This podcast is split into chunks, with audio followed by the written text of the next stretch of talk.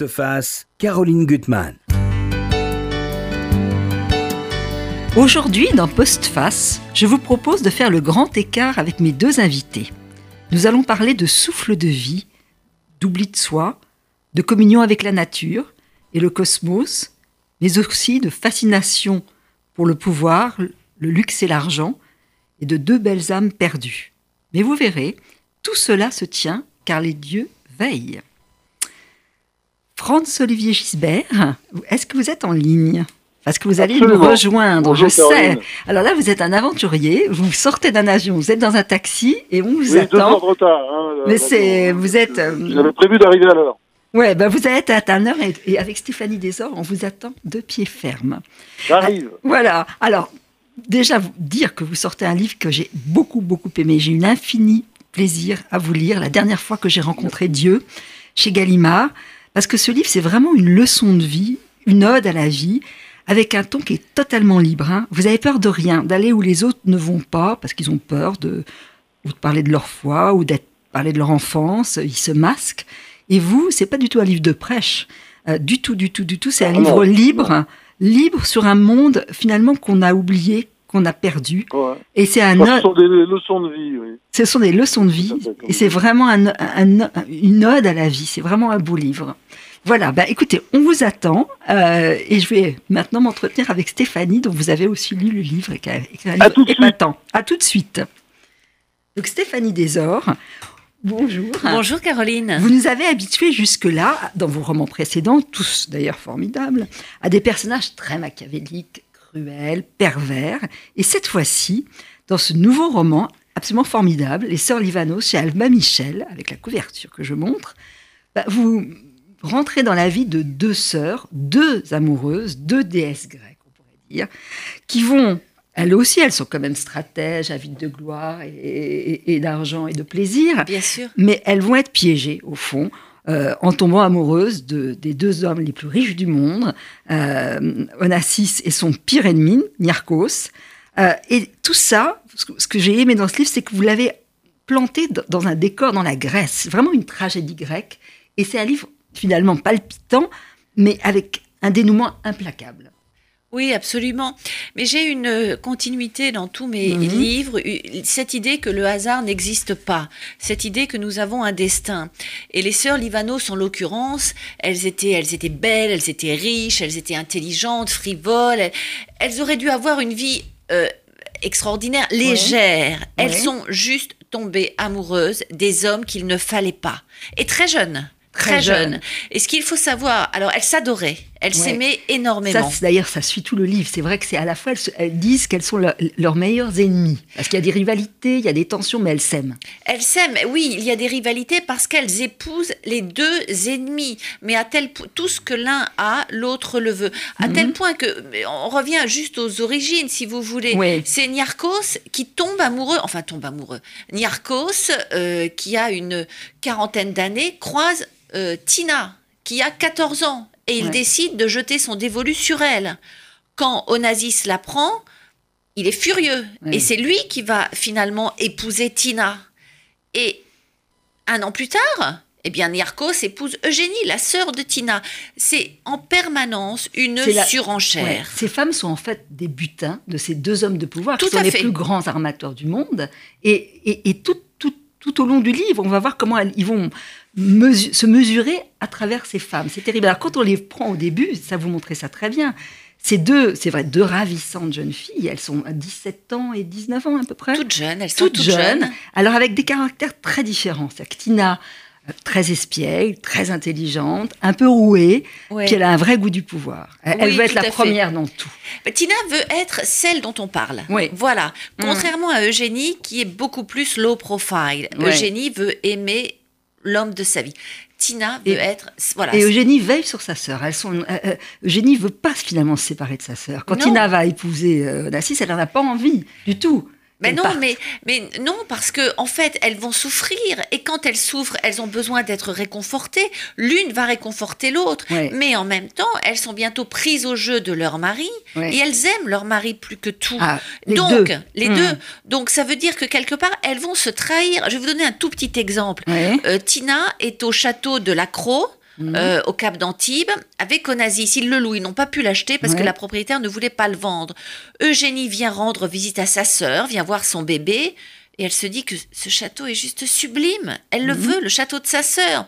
Et Mhm. Tina a à peine tourné le dos que Génie fait des pieds et des mains au- auprès de son mari pour que Niarchos achète le château qu'Onassis n'a pas pu avoir. C'est scène- Et- terrible. et- et ils le ils vont aller toujours plus loin. toujours plus loin. Alors, alors, ce que j'ai vraiment beaucoup aimé euh, dans votre livre, c'est que cette histoire incroyable, hein, à laquelle on ne peut pas croire, elle est relue à l'aune de la mythologie grecque. Parce Bien que chaque sûr. personnage, euh, ce qui est amusant, c'est que par exemple, euh, Onassis, qui est plus sympathique, je trouve, que Zerkos, Je trouve aussi. c'est Poséidon. Alors, il a un côté romanesque. Il adore Homère. Dans tous les lieux où il va, il laisse des, des, des- des livres Oui. d'Homère. Euh, donc, il, il a une imagination folle. Il est outrancier, il est mal élevé, il est vulgaire. Euh, alors que, on- on- au fond, Niarchos, vous dites que c'est Zeus, sa maman. Ouais. Euh, il est beau, il est très élégant, il est, il est finalement très froid, très calculateur. Euh, il est terrible, il va être terrible. Oui. hein. Mais vous savez, j'ai vu des documentaires. Je ne sais pas si vos auditeurs ont vu l'année dernière ce documentaire extraordinaire sur la Calas, dans lequel Onassis apparaît. Et, et, euh, il est magnétique. Il est, certes, il est vulgaire, il est mal élevé, il est tout ce que vous voulez. Il est magnétique, il est animal, il est terriblement attirant. Attirant. Toutes les femmes. Toutes les femmes succombent. succombent. Toutes les femmes. Ouais. Alors que Niarchos, qui est d'un bien meilleur monde, est un aristocrate, a pour amis les princes et les, et les rois.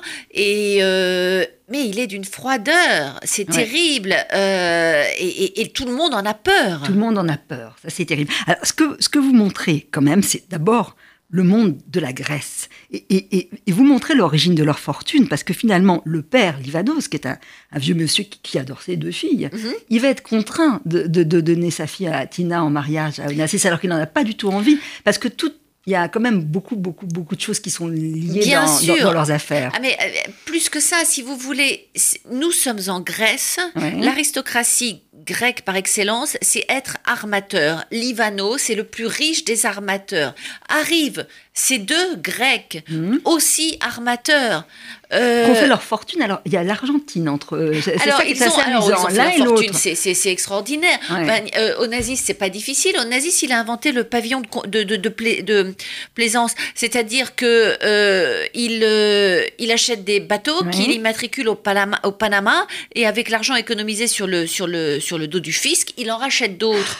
Euh. Niarchos, lui, il a ses tankers et pendant la guerre, il les loue, il les prête, il les prête aux alliés. Ouais. Euh, où il les loue, je ne sais plus. Toujours est-il qu'il les assure très très bien. Naturellement, à la fin de la guerre, tous les tankers se sont fait exploser. Et là, les compagnies d'assurance paient. Et en plus, chacun va, avec la crise de Suez, euh, vraiment augmenter, mais, mais multiplier par mille sa fortune.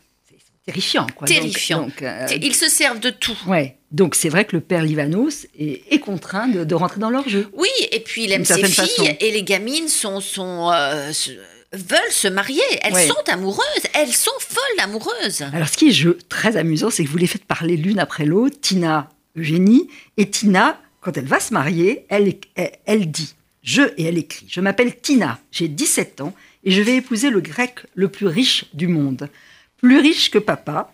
Oh là là plus riche que Niarchos, Koulounkoudis, il arrive, un homme arrive, voilà.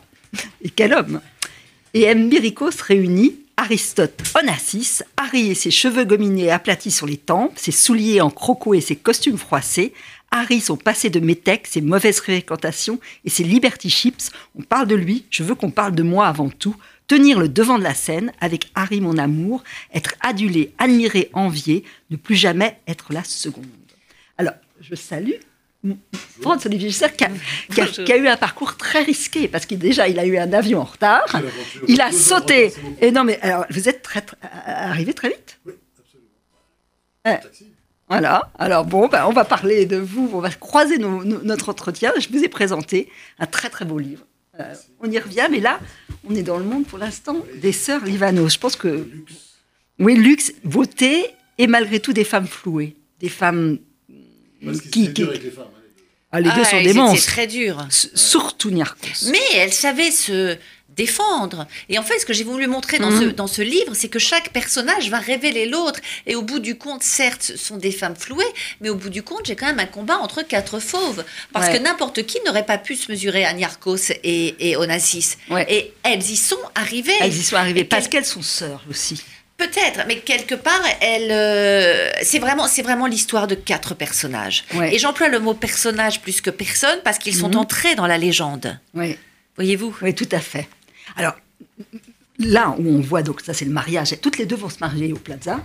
Et alors vous avez un don pour montrer la- le- les détails les plus, les plus ténus et les plus extraordinaires, que ça soit les fleurs, que ça soit les, les lustres en Murano. Enfin, on est vraiment avec Tina dans ce mariage qui est éblouissant. Et sa sœur, ça sera un tout petit peu moins luxueux, mais aussi euh, très, très, très spectaculaire avec, avec l'argent, avec les rubis. Et ça, ça sera pas ce que vous dites, mais pour eux tous, la seule, seule couleur qu'ils aiment, c'est celle de l'argent. Oui, alors, alors je dis non. Pour moi, je pense que c'est plutôt la puissance. L'argent, l'argent est là. Euh, L'argent est là, peu, peu, peu importe d'où il vient, il est là. Euh, mais c'est la puissance. Dans l'extrait que vous avez lu, euh, vous, avez, vous avez eu le mot de Tina je veux être sur le devant de la scène, je veux être la première. Ils veulent être le premier. Le jour où Niarchos fait la une du Time, mais Onassis en fait une syncope. C'est pas une question d'argent, c'est une question de puissance. Être le premier. Ouais. Le jour où Onassis va épouser Jackie Kennedy, là, Tina va faire très très très fort et se venger de façon spectaculaire. Ouais, ouais. Toujours pourquoi? Pas pour une question d'argent, pour être sur le devant de la Sur scène, être la, personne dont Surtout on parle. Tina. Eugénie Surtout euh, Tina. A, a moins envie de ça. Mais alors, ce qui est amusant, c'est la surenchère dans leur folie. Parce que donc, Niarchos, il se veut un homme distingué, cultivé, il veut éduquer sa femme, euh, l'initier à la Il- peinture. oui, oui. Et là, il, il a des coups de folie. Alors ça, c'est très très amusant quand vous racontez qu'il va acheter toute la collection du, de l'acteur Edward J. Robinson, qui a des, des choses extraordinaires. Extraordinaire. Delacroix, Toulouse-Lautrec, Gauguin, 68 toiles, qui va lui, qui lui acheter comme ça en, en claquant des doigts. Ouais, alors ça, ça génial, m'a, ça m'a énormément plu. Edward J. Robinson, c'est vraiment cet acteur, ces seconds rôles qu'on Ouais. n'imagine pas du tout esthète ni rien. Il a mis 30 ans à acquérir une, collection extraordinaire. Et en fait, j'ai, acheté le catalogue de... Je me suis beaucoup, beaucoup documentée pour ce livre. Et Ouais. j'ai le catalogue de la collection, de la vente. Et, euh, et Niarchos a acheté ça en trois heures, quoi, cette collection. Que, et, euh, et il n'avait même plus de place pour les mettre. Il n'y avait plus assez de bateaux, plus assez de maisons. Euh, on, mettait euh, Velasquez dans les toilettes. Il n'y avait plus de place. Vous connaissiez cette histoire, vous, France Des deux sœurs, oui. Des deux sœurs. Ouais, ouais, ouais, c'est fascinant. Et moi, j'ai- les deux personnages m'ont toujours fasciné parce que chez eux, il y a quand même beaucoup, beaucoup de violence. C'est Ah incroyable. C'est-à-dire, d'ailleurs, c'est deux réussites absolument exceptionnelles, mais elles sont Mm. faites un peu dans la, dans la force, la, Ouais. la violence, Vous le avez combat. côtoyé euh. des fauves comme ça. Oui, oui, mais je- ça m'intéresse d'ailleurs. Mais je me suis un jour, j'ai déjeuné euh, tout près de Niarchos dans un restaurant. Mhm. Et J'étais présenté à lui parce que je déjeunais avec Chirac. Ouais. Et euh, c'est vrai que c'était une boule d'acier, quoi. C'est Ah, des personnages ça, qui sont pas, ils sont pas comme les autres, quoi. Ils- Bon, on, on les Harry- envie pas du tout. est Moi, plus je- humain. Quand même. Humain, Harry- je sais pas, il a plus de charme. En tout cas, d'après ce ouais. que j'ai vu, je, je- je- je disais euh, à Caroline que j'avais vu ce documentaire extraordinaire sur la Calas euh, qui était Oui, euh, bien sorti. sûr. Et il apparaît et il a un charme euh, Mhm. magnétique, vulgaire, tout ce que vous Oui, voulez, au nazis. Oui, un peu vulgaire. oui. Très vulgaire. C'est pour ça d'ailleurs. Je, enfin, il y a des- toujours toutes sortes d'histoires qui circulent sur le mariage avec euh, Jackie Kennedy, Mhm. mais est possible effectivement qu'il y ait eu un peu d'argent là-dedans. Ah mais le mariage a été euh, négocié très mal par Ted Kennedy parce que quand il est arrivé, au nazis a vu arriver le, le- le Gugus avec ses grands airs, il lui a mis une fille sur chaque genou, un verre d'ouzo, euh, un gros cigare et Ted Kennedy a dit oui à tout. C'est drôle. Alors, on voit la surenchère, ça va aller de mal en pis. Niarchos a quand même un très beau voilier, enfin, Créole, magnifique, très Ouais, chic ce mais, voilier. Mais rien à côté du Christina que va concevoir, qui est un palais. Alors ça, vous le C'est décrivez, pas un ce palais, c'est un flottant. cirque flottant bling bling, Bling, avec bling. des tabourets en prépuce de baleine. Ah, c'est, mais c'est monstrueux. Alors, Quelle vulgarité. euh, N'est-ce c'est- pas c'est- c'est- il y a tout le monde, il y a Greta Garbo, il y a Agnelli, Lagarde, tous ils y vont. Et parce c'est que- vraiment un lieu de pouvoir. Enfin, c'est, c'est... Et là, ça va commencer à se lézarder quand même pour les deux sœurs, de plus en plus, je trouve. hein. Oui. Euh, dès, dès là, parce que bon, il a- va acheter Monaco aussi. Enfin, il est capable de. Il de va redonner. lancer Monaco. Il a voulu faire de, de- de- d'un d'un rocher un peu misérable euh, Las Vegas. Ouais. Et donc, euh, il y avait un prince un peu euh, falot. Il a décidé de lui trouver une, une princesse. Ouais. Et donc, il a voulu acheter Marilyn, qui était tout à fait d'accord. Elle venait de Ouais. tourner le, le- le prince et la danseuse avec Laurence Olivier. Sauf que Marilyn, elle était divorcée. Ça n'a pas plu du tout à l'archevêque. Mhm. De Monaco. Donc, on a été chercher Grace Kelly, bonne catholique, sauf Ouais. qu'elle avait couché avec tout Hollywood. Mais ça, on s'en fichait. Enfin, euh, le prince Régnier, je suis désolé de contredire, mais il n'était pas très falot comme personnage. C'est un personnage également euh, très, très puissant. Enfin, moi, Oui, mais jeune. Je- Ah, jeune, je oui, parle de peut-être. je- oui, jeune où il n'avait pas, en Jeune, fait, ouais. je- t- quand il était tout jeune, et je parle pas aujourd'hui du, Ah du ouais. tout, enfin, euh, ces dernières années, je parle quand il était jeune et qu'il fallait lancer Monaco et qu'il Ouais, n'y avait rien, ouais. juste ce prince tout seul. Hmm. Et là, bon, elles sont trompées l'une et l'autre de plus en plus. On me dit que Harry a une liaison avec Liz Taylor. Enfin bon, et comment, elle commence à déchanter vraiment. Et leur rapport aux enfants aussi, ça vous le montrez très bien. Tina, elle, elle les aime pas, ces enfants-là, elle n'a pas envie. Mais Christina Euh, est laide. Ouais, elle, a une- elle a Alexandre, mais elle lui donne pas beaucoup d'affection. Et elle a sa fille, Christina. C'est pour ça d'ailleurs qu'Harry a donné ce nom à son bateau, pour Oui. sa fille, qui est très laide et totalement mal aimée. Alors que Totalement. Eugénie a Est-ce qu'elle n'est pas laide parce qu'elle est mal aimée Elle est, elle Souvent très- posé des questions en la regardant parce que. Elle est vraiment très, très, très laide. Et euh, dès sa naissance, quoi, dès sa naissance, Ouais. elle est vraiment rejetée par sa mère. Alexandre Lemoine, c'est un monde, la- c'est un monde, la Café Society très cruel, Ouais, où l'esthétique prime sur l'éthique. Ah oui, oui, oui. L'esthétique prime Ouais. sur l'éthique, donc Chr- Christina gâche tout. Alors que Tina, Tina est d'une finesse, d'une blondeur, d'une pâleur. euh, euh, voilà. Euh, Eugénie ne sera pas du tout comme ça avec ses enfants. Non. Eugénie Elle, est, très, une mère. très, est, est une véritable, mère. euh, mère. euh, Donc, euh, voilà. Et donc ça, c'est une force pour elle malgré tout, dans ce- tout ce qui va lui arriver. Et on va arriver dans la fatalité, dans la tragédie grecque. Ça va commencer avec Maria Callas finalement. Ouais. Hein, Maria Callas, là, la, la croisière, cet été euh, 59, non, on est en quelle année À peu près ça. euh, où, où- où- où il va tomber amoureux follement de Maria Callas, de sa voix. Ben oui, là. parce qu'elle est la grecque. Il lui dit nous sommes les deux grecs les plus, les plus, les plus connus, les plus puissants de l'univers. Donc il tombe fou amoureux d'elle. Mais Maria Callas, c'était. Vous savez, vous vous souvenez, j'avais écrit un bouquin sur Rita Ouais. Hayworth et c'était Ouais. une page blanche. Et Maria Callas, elle a été fabriquée. Elle a été fabriquée par Meneghi. Ouais. Donc elle est Euh. sur le bateau, d'ailleurs, avec Medegui qui a tout le temps mal au cœur. Voilà. Et, Et, euh, ensuite, bon. elle est, elle est ensuite, drôle. euh, quand Ça, elle tombe. La croisière est géniale. La scène de la croisière, alors je dois dire que là, c'est absolument génial. Churchill qui commence à être un peu plus vieux et pas dire les choses qu'il faut. Euh, le mari qui est enfermé dans sa, dans, dans- dans sa, dans sa chambre en vomissant. Et la calasse qui, Qui tombe folle amoureuse, folle amoureuse, et qui va être terriblement malheureuse. Ouais, terriblement. Alors ça, vous le montrez. Comment il va se, comment il va se servir d'elle- aussi pour acheter l'île qu'il veut? Il veut acheter une île parce que la surenchère contre les deux hommes qui se haïssent continue. Donc Onassis veut acheter une île. Et là, vous racontez aussi des trucs dingues. C'est qu'il va verser en avion des pesticides pour tuer tous les serpents, euh, pour avoir une île sublime. Euh, et il va, ça c'est les sirènes, euh, les sirènes grecques, il va se servir de la voix de la calasse pour obtenir ce qu'il veut des, des, des- des pêcheurs. Oui, parce que l'eau, l'eau est dans l'île voisine et ils ne veulent pas donner l'eau. Donc il amène la calasse chanter pour les, les, les, les, les paysans qui Mhm. tout d'un coup tombent sous le charme. On leur fait un honneur. Ouais.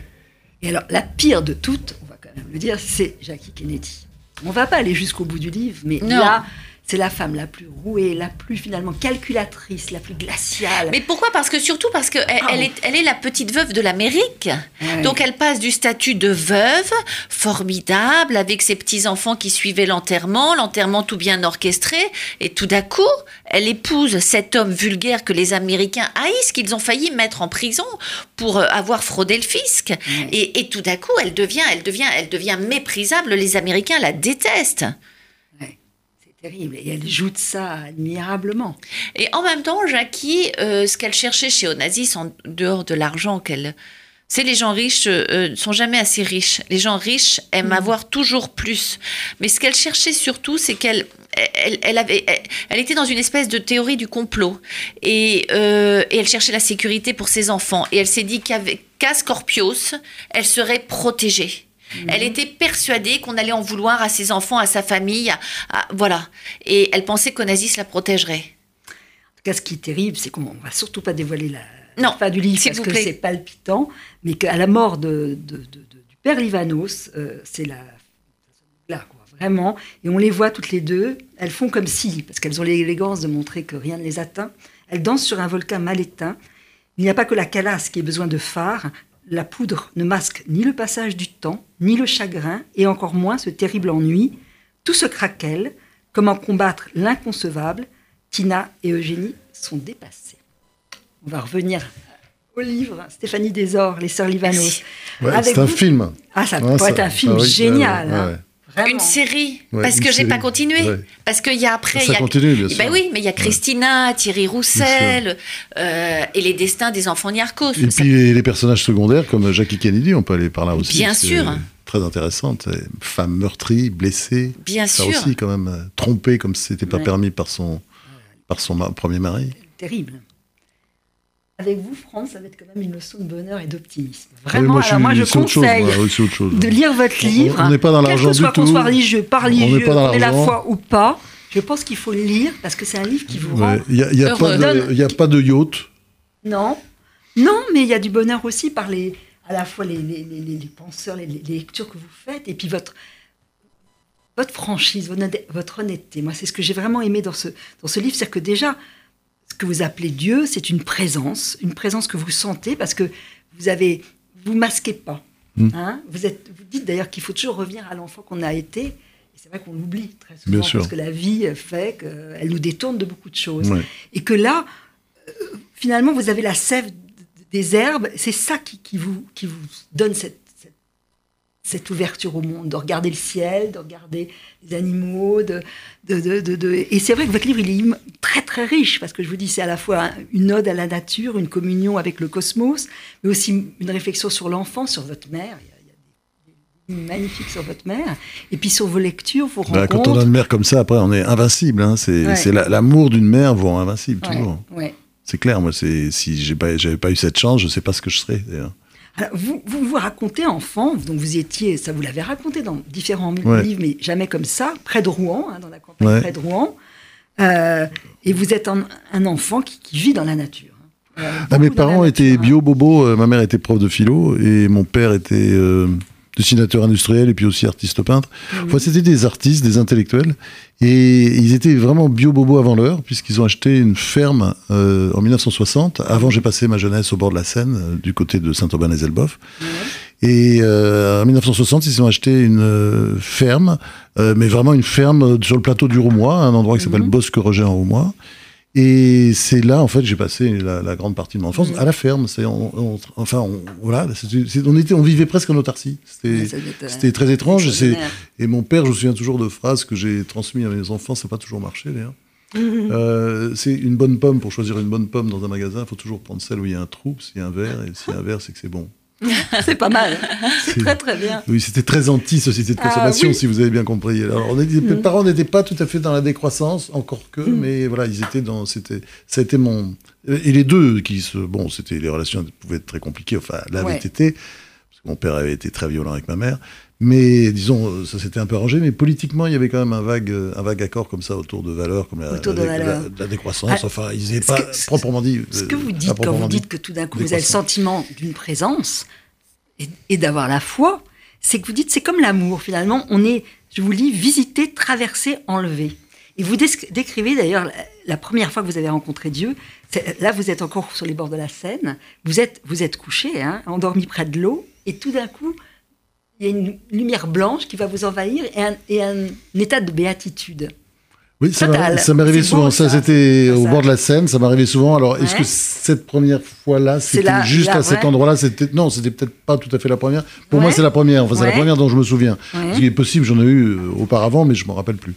Mais c'est vrai que c'était un sentiment très étrange. Il n'y a pas d'apparition, bien entendu. C'est pas une Mhm. apparition. Je vois personne. Et d'ailleurs, moi, j'ai un rapport, comment dire, euh, étrange avec Dieu, parce que c'est vrai dès qu'on me dès qu'on me parle de Dieu comme euh, d'un type avec une barbe euh, qui est en haut d'un nuage et qui va décider de mon avenir et de ma vie, si, si elle est immortelle ou pas, etc. Mhm. Je suis toujours extrêmement gêné. Quoi. Je me souviens, j'ai piqué des, une fois une colère devant un, un curé qui à l'enterrement d'un ami avait dit euh, mais ça va, ça ira pour lui parce qu'il il aura la vie éternelle. C'est vrai, je crois pas à la vie éternelle, mais je crois à la vie éternelle à travers le cosmos, à travers Mhm. euh, ce grand tout dont nous faisons tous partie, bien entendu, avec cette idée de recyclage que vous retrouvez Et- chez et- et que Spinoza, vous- et que que vous retrouvez rend- chez les bouddhistes, Ouais. que vous retrouvez. Donc, si vous, Vous le voulez, rendez alors- perceptible, Ouais, c'est ouais, vraiment. hein. Moi, j'ai, Et- ouais. Je voudrais juste lire, parce que c'est vrai que toute votre enfance, au fond, les questions que vous vous posez, vous, vous- vous êtes amené à pas vous poser de questions, mais à jouir de l'instant. Mais quand même, c'est votre mère qui, apaise les choses. Et il y a quelques lignes sur votre mère que j'aimerais lire, que je trouve magnifiques. S'il y avait eu un concours des yeux les plus moches de Normandie, maman serait sortie première, ex aequo avec moi. Elle était pourtant la beauté incarnée, et j'étais fière que les hommes se retournent si souvent quand elle avançait sur ses talons hauts, la proue en avant, dans un tintinambulement de bijoux, le front conquérant, les fossettes palpitantes, les cils frémissants, les lèvres entr'ouvertes au monde, chaque parcelle de son corps était un appel à l'amour. J'aimais tout chez elle, même quand son beau regard, en fin de journée, après de longues journées de cours au lycée, pouvait avoir voir quelque chose de marécageux. Ça, je trouve ça magnifique. Ah, parce qu'elle travaille tout le temps. Ah, hein, mais c'est beau. grande travailleuse. Elle faisait 50 000 trucs en même temps. Parce Ah ouais, mais elle est merveilleuse. Dans les associations, elle faisait Ah même ouais. de la politique, parce qu'à l'époque, elle était même euh, euh, enfin, rocardienne et elle animait des tas de réseaux rocardiens dans, en Seine-Maritime. Enfin voilà, c'était une suractive.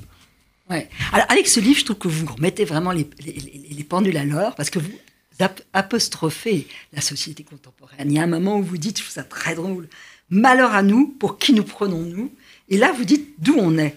Euh, bâtisseurs de châteaux de sable, nous avons beau faire les mirliflores dans nos académies, sur nos trônes de pacotille, le sceptre dans une main, un couteau de cuisine dans l'autre, en nous écoutant parler, nous ne sommes guère plus que des plantes ou des mouches qui ont su faire leur chemin en prospérant sur l'humus des générations précédentes. L'humain ne devrait jamais oublier de se souvenir qu'il a 35% de gènes codants en commun avec la jonquille. Vous le saviez ça, Pas du tout. Et 98 avec le chimpanzé, sans parler de notre oncle le cochon, j'adore les cochons, qui au lieu de finir en saucisse et jambon, mériterait le statut d'alter ego avec son rôle de service à la table familiale. C'est drôle. Ouais. C'est très drôle et c'est vrai. Alors ça, votre combat d'ailleurs pour les animaux, alors moi, petite fille, j'étais comme vous. Je sauvais les araignées, les petits... Alors, je pense que vos héroïnes, elles, elles arrachaient les je, je les continue à le faire, oui, c'est très bizarre, dans des déjeuners où je ne pas. Je me souviien une fois, comme ça, dans un très grand hôtel, euh, près des Tuileries, le Meurice. Ouais. Euh, voilà, il y avait une coccinelle que j'ai prise euh, parce qu'elle était perdue dans- sur la nappe, là. Je l'ai prise, j'ai traversé la rue pour la déposer dans le jardin des Tuileries. De- de-. Même les insectes, Ah j'ai une ouais. espèce de. Euh, là, Alors je dis pas, attends, attends, je suis pas comme certains Ouais. véganes, d'ailleurs je ne suis pas végane moi-même, je suis végétarien, mais je ne suis pas de ceux qui, par exemple, euh, refusent de tuer les guêpes, les Mhm. mouches. Encore que les mouches, j'ai toujours des petits problèmes. Je préfère que ce soit l'araignée qui la tue. Mais je tue les moustiques, bien entendu, enfin, j'ai pas de Parce problème. que vous êtes en combat, parce que vous voyez que la nature est, ca- est cruelle quand vous êtes petit. Bien sûr, Elle est cruelle, bien sûr.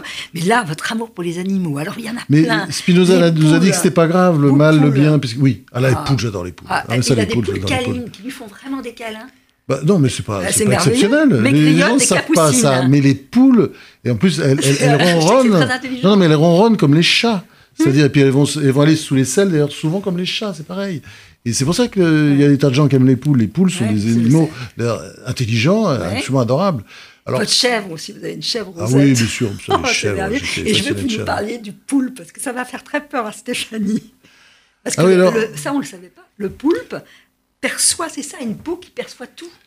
C'est- quelque chose d'effrayant, le poulpe, parce que euh, quand il meurt à l'âge de 5 ans à peu près, Oui. heureusement, pour l'humanité, parce que sinon, s'il vivait euh, jusqu'à 80 ans, avec sa capacité à apprendre, il serait évidemment beaucoup plus intelligent que nous. Oui. Mais euh, il y a beaucoup de scientifiques extrêmement sérieux, c'est pas, Mhm. c'est pas des trucs euh, pour les journaux de science-fiction, qui disent d'ailleurs vraisemblablement c'est une forme de vie qui est venue par, euh, par, par- une météorite euh, il y a longtemps, parce que ça ressemble à rien de ce qu'on a sur Terre. Et c'est très simple, je vous explique ça. On ne sait pas où est le cerveau. Le cerveau, Ah il est partout. Il est partout. Il n'y a pas un endroit où il y a le cerveau. Donc il a un système nerveux, le poulpe, mais euh, on ne sait pas où il est. Il est dans les tentacules. Enfin, on a mesuré. On sait qu'il y a tant de neurones dans les tentacules. Il y en a tant. Mais étonnant. il est partout. Et, euh, et il est d'une intelligence euh, redoutable, c'est-à-dire qu'il comprend très vite tout de suite. Et surtout, maintenant que euh, il y a une université, notamment en Australie, qui commence à étudier de très près les poissons, on découvre euh, sur- les poulpes des choses évidemment qu'on n'a jamais imaginées. On croyait que c'était un animal solitaire, mais de temps en temps, on en a trouvé qui sont en rond. On ne sait pas trop ce qu'ils font. Qui- voilà. Donc, c'est, c'est, eh, mais on est au début, tout ça, Et- parce que pendant, pendant des générations, Ouais. on n'a pas su ce qu'étaient les poissons. On n'a pas, Ouais. on n'a pas compris, par exemple, que les poissons utilisaient des instruments. Il paraît que le, le corbeau est très intelligent parce qu'il utilise, par exemple, des petits Ouais. bâtons. Ça, je on suis désolé. Beaucoup, Parce de, que- beaucoup de ouais. poissons font la même chose parce que on, on, les avait pas étudiés. Évidemment, la mer, c'est un univers dans lequel on peut pas rentrer dans la mesure Mm. où, à part quelques poissons, euh, euh, la plupart s'enfuient quand ils vous voient, quoi. Donc, euh, Et là, sûr. vous êtes drôle aussi. Sur le marché de Ma- Marseille, vous racontez que quand vous voyez un poulpe qui bouge encore, vous le prenez pour il y le en a souvent. sauver. Oui, mais c'est c'est très régulier et Oui. ça amuse beaucoup les, les, les marchands, les poissonniers. Oui, D'ailleurs, ils ont oui, même oui. pêché les poulpes. Ils sont assez contents quand ils, Ils me regardent ça. contents. Oui, oui, je vois Ça- bien. Je vois, ils m'aident, vous voyez. Ils me donnent de l'eau pour le mettre comprends. et tout. oui. Ça, c'est juste la chose qui me, que je trouve tellement terrible, tous ces, ces homards Ah oui, qui c'est- attendent d'être... Non, mais surtout qu'on les tue pas avant, il n'y a aucun Ouais. respect. C'est-à-dire le poisson Ouais. le laisse agoniser pendant des C'est heures. C'est vrai que le thon, notamment, sur les, ça, il met un temps fou. Évidemment, il se, il se bourre de stamine et après on s'étonne d'avoir des allergies quand on Ah mange. oui, c'est- atroce, ça, quand c'est- tu vois, ouais. C'est affreux. Les animaux qu'on va mettre dans l'eau bouillante, c'est atroce. C'est Alors là encore, vous, vous, vous- vous nous prenez à partie en parlant que finalement, aujourd'hui, les humains ont perdu le sens de la nature. En tout cas, une grande partie. Qu'on vit avec son portable, dans l'entre-soi, c'est l'urbanisation, hein. euh, Moi, moi, dans je suis- c'est vrai. Je, je comprends très bien l'urbanisation, euh, mais je trouve qu'il faut vraiment essayer de mettre euh, de plus en plus la nature dans la ville, parce que euh, quand vous éloignez de la nature, vous devenez un peu con, euh, vaniteux. Euh, Mmh. euh, vous avez l'impression effectivement que toute espèce de, de- l'idée que l'homme est toujours au centre du monde, que l'humanité est au centre du monde, mais c'est absurde. Vous voyez, on sait très bien que voilà, on sait Mmh. Très bien. Il faudrait expliquer ça, dans raconter ça dans les écoles. Nous ne sommes que de passage. Dans les écoles déjà, on a du mal à raconter Darwin. Mmh. Ouais. Enfin, Darwin, excusez-moi, l'évolution, c'est vrai que c'est toujours embêtant de savoir qu'on qu'on Mhm. descend du singe, peut-être pour certains. Enfin, ils n'ont qu'à vérifier. Dans le derrière, ils ont une petite queue, hein, la petite queue de, Ouais. qui devait être un peu plus grande autrefois, mais, Mais- maintenant c'est devenu le coccyx. Ouais. C'était une, c'est une petite queue rabougrie, quoi, un, peu, un résidu de queue, de queue. Mais, mais c'est euh, le, le, le problème peut-être de, de, de, de l'époque. C'est la, enfin, je dis pas que c'était beau avant, c'était mieux avant, c'est très con de Mm. parler comme ça. Mais je pense que la, ruralis- la ruralité avait du bon. C'est-à-dire, Ouais. vous avez à la fois le cosmos que vous voyez le soir. Ouais, euh, ouais. Attendez, vous êtes euh, dans une ferme, j'ai vécu à la ferme, les, les soirs de nuit, enfin, Mhm. les, les, les, les- nuits étoilées, euh, mais vous les ratez pas, c'est magnifique, et vous regardez toujours, vous voyez ce que je veux dire Et puis en même temps, euh, il n'y a pas de vanité, parce que c'est vrai que quand on a 5 ans, ou 4 ans, ou 3 ans, et qu'on voit les lapins, les chiens faire Mhm. l'amour, les cochons, etc., bon, on a compris, euh, il y a une ressemblance entre euh, Mhm. l'homme et... Et, et les animaux, quoi. On, on a compris que c'est notre univers. Nous sommes des animaux, comme disait très bien Darwin, nous sommes des animaux humains. Il, Ouais. compa- il- il parlait, il, il nous comparait évidemment aux animaux non humains. mais Non, voilà, humain. nous sommes je pense à, Stéphanie Desor et à, à Tina quand elle va être à maman projetée dans la campagne anglaise où elle s'ennuie à Péry parce qu'elle n'a aucune connaissance. Elle a un mari quand même assez ennuyeux. hein, son, son duc Oui, est quand on même peut très ennuyé. à la campagne, on, on Oui, un mais, potager, on oui, mais il, est, s'amuse. il est ennuyeux. Qu'est-ce que un il pense qu'à t'es- pêcher, il Eh est pas oui, drôle. Mais, ben, pourquoi ben, il a qu'à planter Mais des bon, fleurs, c'est drôle. C'est drôle quand même. Elle va. faire la, belle dans les salons, Ouais, ouais. Alors, dans votre aventure, dans votre, votre balade autour du cosmos, vous nous entretenez dans vos maîtres à penser. Alors, ils sont nombreux. En exergue, il y a Julien Green, que vous avez beaucoup aimé. Oui, oui, j'ai qui connu était bien, évidemment, qui m'a beaucoup appris. Enfin, Ouais. je suis un peu un de ses enfants, je pense, euh, Ouais. parce que, euh, oui, je veux dire, sur, même sur le boulot, quoi, sur Ouais. les, enfin, un travail d'écriture, quoi. Mm. Il réalisait, il, il critiquait, euh, voilà. Et c'était l'homme de la tolérance, par rapport très religieux, mais Ah oui, jamais. Alors, hein. hyper religieux de manière même euh, Ouais. très, ça allait très loin, quoi. Ouais. Il avait même, lui, il avait des apparitions, non pas de la Ouais. Vierge, euh, non, c'était des apparitions d'amis, par exemple, des choses comme ça. Il vivait dans un monde de mystère. Mais c'était, euh, c'était effectivement, vous l'avez dit, la tolérance incarnée. Ouais, C'était une- ouais. Sa religion était une très belle religion, elle était très, très, très catholique. Et, des textes admirables qu'il faut relire. On Ah ne les oui, relit pas assez sur l'inconscient, parce qu'il y a vraiment l'inconscient oui, oui, ces toujours, il jouait avec ça en permanence. Ah mais oui, en plus, c'était vrai, quoi. Ouais, Alors, bien sûr, vous citez, et on- avec vous, on, se balade dans l'œuvre de Maître Eckhart, de Pascal, bien sûr, Les ciels étoilés qui vous rendent un fait néant à, à- à côté de l'infini, et de beaucoup d'autres, de, de Giono, de, de Nietzsche, je vais dans le désordre, mais j'aimerais qu'on parle un petit peu de Giordano Bruno, parce que je trouve que vous avez des très belles pa- pages sur Giordano Bruno, qui est vraiment le, le sacrifié, enfin, vraiment. Ah, c'est extraordinaire parce que C'est terrible. euh, quand on compare euh, à Saint François d'Assise, Oui, Parce que Saint François d'Assise, c'est très intéressant Ah oui, parce que vous proche euh, Mhm. oui, oui, non, mais euh, non seulement sur le fond, mais c'est un malin, c'est un gros malin. C'est-à-dire que normalement son ordre a dû être supprimé à sa mort. Ouais. Alors il organise sa mort, c'est-à-dire il y a des stigmates qu'on va découvrir. Il y a même quelqu'un qui viendra euh, vérifier dans le cercueil s'il y a vraiment bien des stigmates. Est-ce que les stigmates ont été faits après sa mort ou avant sa mort Ça, je ne sais pas. Mais euh, je crois pas beaucoup à son histoire de stigmates. Ils n'ont pas pu apparaître comme ça. Et, et je suis convaincu que c'était quelque chose qu'il faisait dans l'intention de préserver son ordre, qui était quand même assez menacé, étant donné que ses, enfin, les propos de l'ordre étaient quand même relativement hérétiques. hein. C'était euh, quand même une...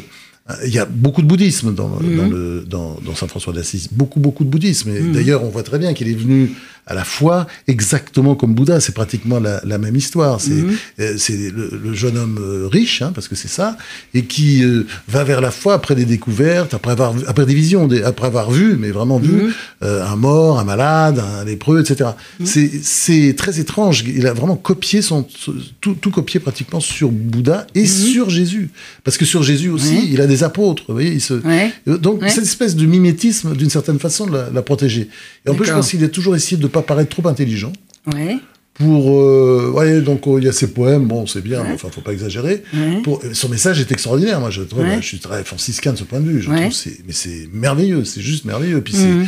c'est, ça devrait être ça. D'ailleurs, c'est la voie que devrait prendre l'Église catholique, parce que Mhm. c'est bon. Après, c'est vrai, à côté, vous avez Giordano Bruno, Qui- qui, lui est sur un, comment dire, beaucoup plus sur la, la cosmologie. Enfin, c'est, l'homme qui du a- cosmos. et c'est un grand Et qui a poète, une hein, intuition, aussi. qui est un Ouais. poète, et tout, enfin, Oui, qui écrit tout- oui, bien, ouais. et si- qui a une intuition inouïe, qui est quand même celle des mondes qui sont dans le monde. C'est-à-dire, euh, voilà, nous avons, il y a évidemment d'autres planètes euh, dans Ouais. cet univers, d'autres planètes qui sont habitées, etc. Ce qui évidemment est effrayant du point de vue du christianisme à l'époque, Ouais. ou n'importe quelle religion monothéiste, parce que ça veut dire, ça relativise tout, quoi. C'est-à-dire, et en fait, tout ce qu'on sait aujourd'hui, avec les milliards d'autoplanètes, de- d'exoplanètes que nous découvrons, enfin, chaque jour, il y en a une nouvelle. Ils sont, on a, Ça on vous en parlez bien, d'ailleurs, mais Enfin, on Hmm. découvre, on découvre, on dit que les perspectives sont dingues. Il y en a bien une, à un moment donné, selon la loi des probabilités, où il y a vraisemblablement quelque chose qui vit et qui est peut-être arrivé à notre stade, peut-être Mhm. pas, peut-être euh, peut-être plus haut, je ne sais pas. Et donc, euh, c'est- il explique ça Oui. sans savoir, uniquement par son intuition. Il écrit des livres. Et lui, alors, euh, comme il ne fait pas du tout, enfin jamais de compromis, contrairement à Saint François d'Assise, qui n'arrête pas d'en faire, Mhm. comme il ne fait jamais de compromis, eh ben, il est rejeté par tout le monde. Il fait le tour, finalement, à l'époque, excommunié de partout. Ça se termine toujours terrible. mal. Et à la fin, Il ça se termine avec, oui, trahi horrible, etc. hein. Et à la fin, c'est un procès euh, atroce, Atroce. euh, et à Rome, et euh, il sera condamné à être au bûcher, quoi, tout simplement, Ouais, parce qu'il a refusé jusqu'au dernier moment de présenter les moindres excuses. De, de- c'est un personnage. Alors lui, c'est, c'est l'anti euh, François d'Assise. Ouais. Mais en même temps, euh, ce sont les mêmes parce qu'ils disent Ouais. à peu près les mêmes choses. C'est-à-dire, c'est une espèce de communion Mhm. avec le cosmos. euh, qui- Ouais. Moi, j'aime dire souvent que je suis bruniste. Oui. Euh, Enfin, évidemment de Giordano Bruno. Mais en même temps, je, je reconnais que euh, Fran- euh, Saint François d'Assise est un personnage extrêmement attachant avec cette espèce de d'esprit d'enfance en permanence, avec ces, histoires qu'il raconte, là, vous savez, Oui. toute la légende autour de lui. Des animaux, euh, de- des oui, animaux, bien le sûr, hein. C'est un livre d'enfant, presque. Et puis vous dites aussi, il y a des très très belles pages sur Spinoza que vous voyez à travers les yeux de Spinoza, qui va être finalement un, juif errant qui ne quitte pas son pays. Ça, je trouve que c'est une belle dé- définition. Et oui. Eh oui, puis alors lui, il Euh, a tout c'est un monde vrai. dans sa petite euh, faille, quoi. Ouais. Il loue d'une chambre. Il est, il est Euh, incroyable. il y a qui tout fait, un monde dans ce personnage, il est incroyable, il fait tout de son sauter, temps. tout tout exploser. sauter. Et il vit que pour ça, en fait. Ouais. Et, et souvent, ces personnages, euh, c'était pas le cas de Jordan Bruno, la preuve, Mhm. mais ils sont toujours un peu masqués, quoi. Ça, je montre bien sur, euh, je pense, sur Spinoza. C'est quelqu'un qui, il, il- il était publié, il a surtout été publié de manière posthume. L'éthique Ouais. était publiée après sa mort. Et il hésitait, voilà, il, il avait pas, enfin, il se disait, est-ce que c'est, et puis finalement, non, il courait pas ce risque parce qu'il savait que ça serait mal euh, terminé. Oui, tout à fait. Alors, il y a aussi une force énorme pour vous. Vous parlez très très bien aussi du vieillissement, de la maladie. Ben, c'est de marcher. Que marcher finalement, ça cicatrise, ça, vous, vous, vous, vous flirtez, vous, vous flânez, vous vous gonflez devant, vous vous mélangez au ciel. Il y a des pages sur la marche qui sont magnifiques et que ça vous tranquillise, ce, ce, ce, ce monde-là. Et puis il y a la poésie. Et, et je, je trouve merveilleux dans votre livre, il y a des poèmes que Les vous petits avez poèmes que écrits. j'écrivais beaucoup Mais de il y a, des, il y a des poèmes que j'aime beaucoup, dont un, à mon avis, qui plairait aux sœurs Livano. Je vais juste le citer. Tant que je vivrai, je chanterai les criquets, le ciel, les perroquets, les baisers, les palmerets, la gloire des étés, l'appel d'étoiles cirées, l'ivresse des serments, le rire des enfants, le venir de mer, l'onde des prières, les baisers de nos mères, les noces des envers, l'enchantement de tes pas, rien ne dure ici-bas. Ouvrons grand nos bras au tourbillon des bas, au vertige des émois. Ça, c'est pour les sœurs Livanos.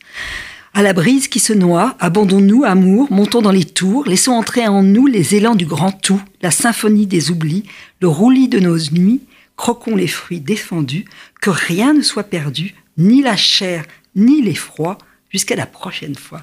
Et ça, cette idée d'éternel de retour, elle est au fond dans vos deux livres, parce que vous évoquez Stéphanie Desor et Dionysos à la fin du livre, Oui. que tout pourrait recommencer et peut-être autrement. Et il y a un moment où vous racontez votre voyage en Inde et l'idée de la réincarnation et de l'éternel recommence. Vous y croyez ou pas à ça? Non. Non, mais en même temps, euh, je respecte. hein, C'est-à-dire, euh, j'ai une grande fascination pour l'Inde. Encore que l'hindouisme est un peu trop compliqué pour moi. C'est difficile de rentrer dedans. hein. D'ailleurs, c'est Ouais. difficile de lire les livres aussi. Mais j'ai beaucoup de respect. Et c'est vrai que l'Inde est un pays qui nous regarde toujours avec. une- Je, je parle Mhm. d'Inde parce que où on est un peu mal à l'aise parce qu'il y, a- il y a un esprit de supériorité Ouais.